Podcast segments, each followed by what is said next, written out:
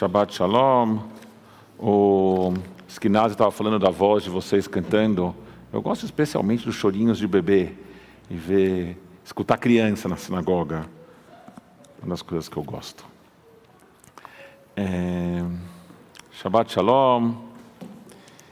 Essa semana a gente teve a 94 edição do Oscar. Alguém aqui assistiu? Pouca gente, né?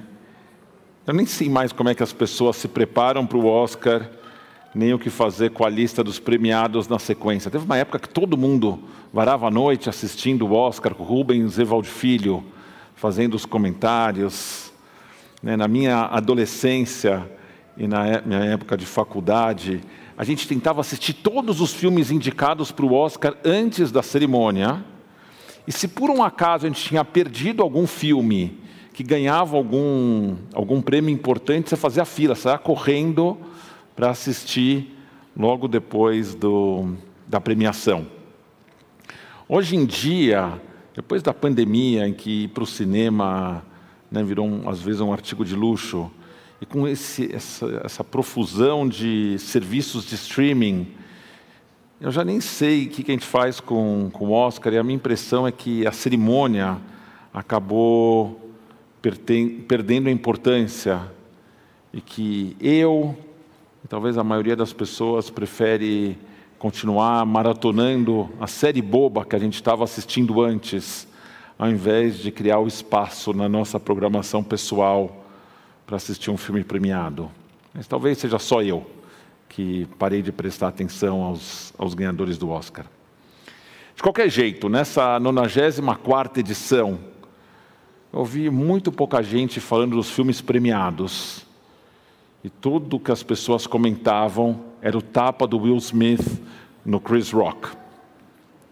Se você não, não sabe o que aconteceu, o Chris Rock estava apresentando a cerimônia e ele fez uma piada comparando a Jada Pinkett Smith, que é esposa do Will Smith, com a Demi Moore num filme chamado G.I. Jane, em que ela raspava o cabelo. Né? Ela era uma recruta do exército, numa operações especiais, e ela raspava o cabelo. A questão é que a Jada tem alopécia, que é uma condição que leva à queda de cabelo.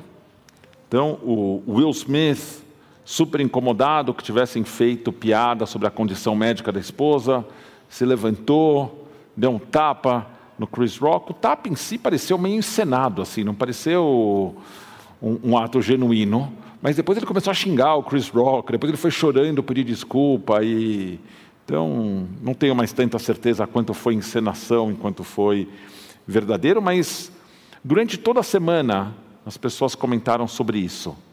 Algumas dizendo que o Chris Rock tinha sido insensível ao fazer piada de uma condição médica. E outros dizendo que o Will Smith tinha sido hipócrita por defender a paz de um lado, mas recorrer à violência para resolver os problemas dele de outro. Qualquer que seja a opinião de vocês ou a minha nessas questões, elas abriram a possibilidade para a gente pensar sobre como a gente fala sobre doenças. Um tema com o qual a nossa sociedade em geral não lida bem. Muitas vezes a gente esconde que a gente está doente, mesmo das pessoas mais próximas. Pode ser porque a gente não quer preocupá-las, ou porque a gente não quer que eles passem a nos tratar de forma diferente. Mas algumas outras vezes tem um sentimento de vergonha, como se o, o doente tivesse culpa por ter ficado doente.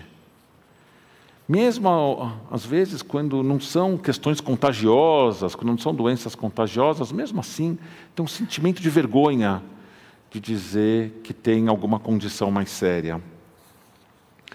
A linguagem coloquial também não ajuda. Né? Pensa nas vezes que a gente quer, quer descrever algum problema na sociedade e a gente fala que alguma coisa é o câncer da sociedade. Agora imagina alguém que tem câncer. Imagina como essa metáfora que a gente usa faz com que a pessoa que tem câncer passe a se sentir. Em outra situação, a gente fala que a gente luta contra as doenças, a gente sofre de doenças, a gente luta contra as doenças, a gente tinha uma guerra contra a Covid. A linguagem que a gente usa para falar das nossas doenças é sempre uma linguagem ultra agressiva, que não ajuda a gente a sair desse estigma social que é o tá doente. Desse, nesse contexto, não é difícil entender por que, que a nossa paraxá, Parashat Tazria, cause tanto estranhamento nos comentaristas e tanta dificuldade para a gente comentá-la. A questão central do texto é uma condição dermatológica, uma condição de pele, chamada tzaraat, que frequente e erroneamente é traduzida como lepra. Não é lepra, é outra condição de pele, a gente não sabe exatamente se existe uma doença contemporânea, mas alguma outra condição, tzaraat. O texto da Torá instrui os sacerdotes sobre como investigar essa condição e como tratá-la, muitas vezes afastando o doente do convívio social. O rabino Art Green, meu, meu mestre, escreveu a respeito da dificuldade e da importância da gente encontrar né, relevância nesses textos hoje, hoje em dia. Ele escreveu: Todos nós somos sobreviventes. Escreveu para esse ano. Né? Eu acho que ele escreveu no ano passado, mas mandou para os seus alunos nesse ano. Todos nós somos sobreviventes. Nós vivemos juntos durante anos terríveis de peste. Muitos de nós perdemos pessoas que amávamos ou com quem nos preocupávamos. As pessoas mais velhas também tendem a se ver como sobreviventes de vários outros eventos ao longo das nossas vidas ou das vidas deles: câncer, acidentes de trânsito, vícios e muitos outros tipos de praga. Na leitura metafórica dele, baseada no tipo de análise de texto comum entre os mestres racídicos, o Rabino Art Green propõe cinco ensinamentos a partir da forma como os sacerdotes abordavam a tzarat, que podem inspirar também a nós, na forma como nós tratamos das nossas próprias doenças ou das doenças das pessoas à nossa volta, em particular em questões de saúde mental ou de saúde da alma, como a depressão, o pânico e tantas outras condições que viraram quase uma pandemia nelas mesmas. Só um parênteses, depois que eu escrevi a prédica, eu fui olhar se tinha alguma data comemorativa. Falei, ah, ser lindo se fosse dia do médico, dia do enfermeiro, o dia do profissional de saúde. E descobri que anteontem, dia 30 de março, é o dia do médico nos Estados Unidos. Aqui no Brasil, o dia do médico cai acho que em setembro. Mas nos Estados Unidos, o dia do médico cai. Então, caiu anteontem. Então, Vamos aqui as dicas do Rabino Art Green. Cinco dicas. Enxergue, além da doença, também a pessoa que está doente e a dor dela, principalmente a dor emocional.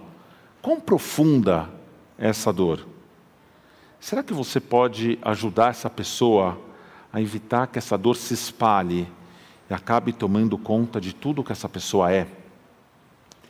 Segunda dica se permita ser surpreendido de forma positiva.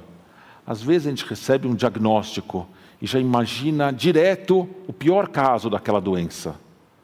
Mas se permita ser surpreendido de forma positiva e, se for esse o caso, ajude a pessoa doente a recuperar parte da alegria e da esperança que ela tinha perdido quando recebeu o primeiro diagnóstico. Terceiro ensinamento: a dor pela recorrência, pela, né, quando a pessoa descobre uma doença pela segunda vez, pode ser ainda maior que a dor por tê-la contraído no começo. Leve a sério os pedidos de ajuda, porque às vezes, quando uma pessoa pede ajuda para a gente, pela terceira, quarta, quinta vez, a gente já não tem mais paciência. No final das contas, também nós somos humanos. Então, a dica do Rabino Art Green é: leve a sério os pedidos de ajuda, sem tratar a questão com desdém.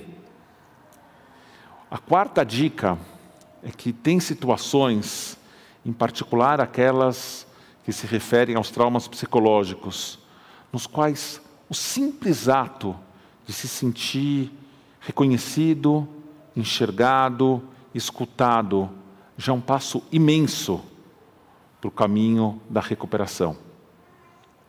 E a quinta dica, no final das contas, ele é um rabino, não é um médico.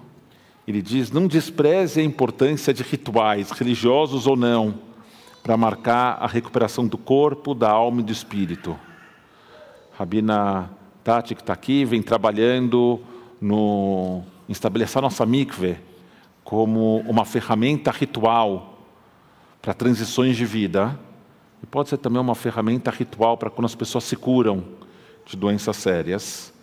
O Rabino Art Green lembra que esses rituais são ainda mais poderosos quando eles têm dentro deles algum elemento de antiguidade, em que a gente consiga estabelecer esse ritual como alguma coisa tradicional do nosso povo.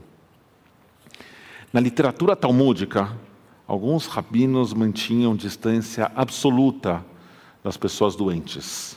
Ramiami e Rabiassi, assim conta na Mishnah, não entravam em uma rua em que alguém tivesse tzarat, não entravam na rua.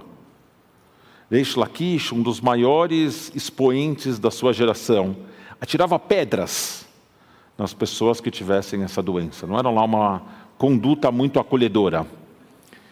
Mas outros dos nossos sábios tinham uma relação de proximidade com aqueles que mais precisavam do seu carinho e atenção.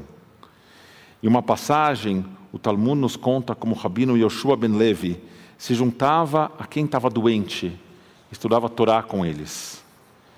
Em uma outra passagem do Talmud, o mesmo rabino Yoshua ben Levi encontra Elial Anavi, o profeta Elial, que de acordo com a tradição serve como uma ponte entre o mundo celestial e o mundo terreno.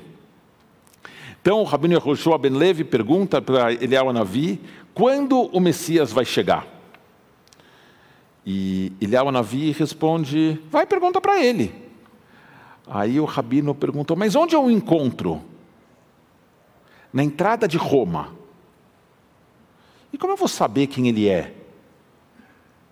A resposta de Eliel Anavi aponta para o caminho que era dado para quem estava doente.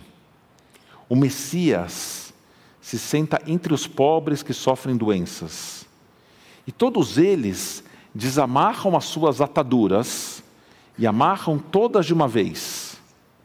Mas o Messias desamarra uma atadura e amarra uma de cada vez. Ele não tira tudo e depois coloca tudo. Ele tira uma e coloca de volta. Tira a segunda e coloca de volta. Tira a terceira e coloca de volta. Porque o Messias diz: talvez eu precise, esse vai ser o momento que eu vou ser chamado para trazer a redenção. E se ele tiver tirado todas as ataduras, vai demorar algum tempo para ele amarrar tudo de novo. Então ele vai tirando uma e amarra, uma e amarra. Portanto, nunca vou fazer mais de um curativo para não me atrasar. Essa é a resposta do Messias. Então, meu desejo para esse Shabat, esse Shabat em que a gente lê Tazria, que a gente possa nesse Shabat, leituras tão difíceis, que remetem tantos de nós a situações complicadas pelas quais a gente passou ou que a gente está passando.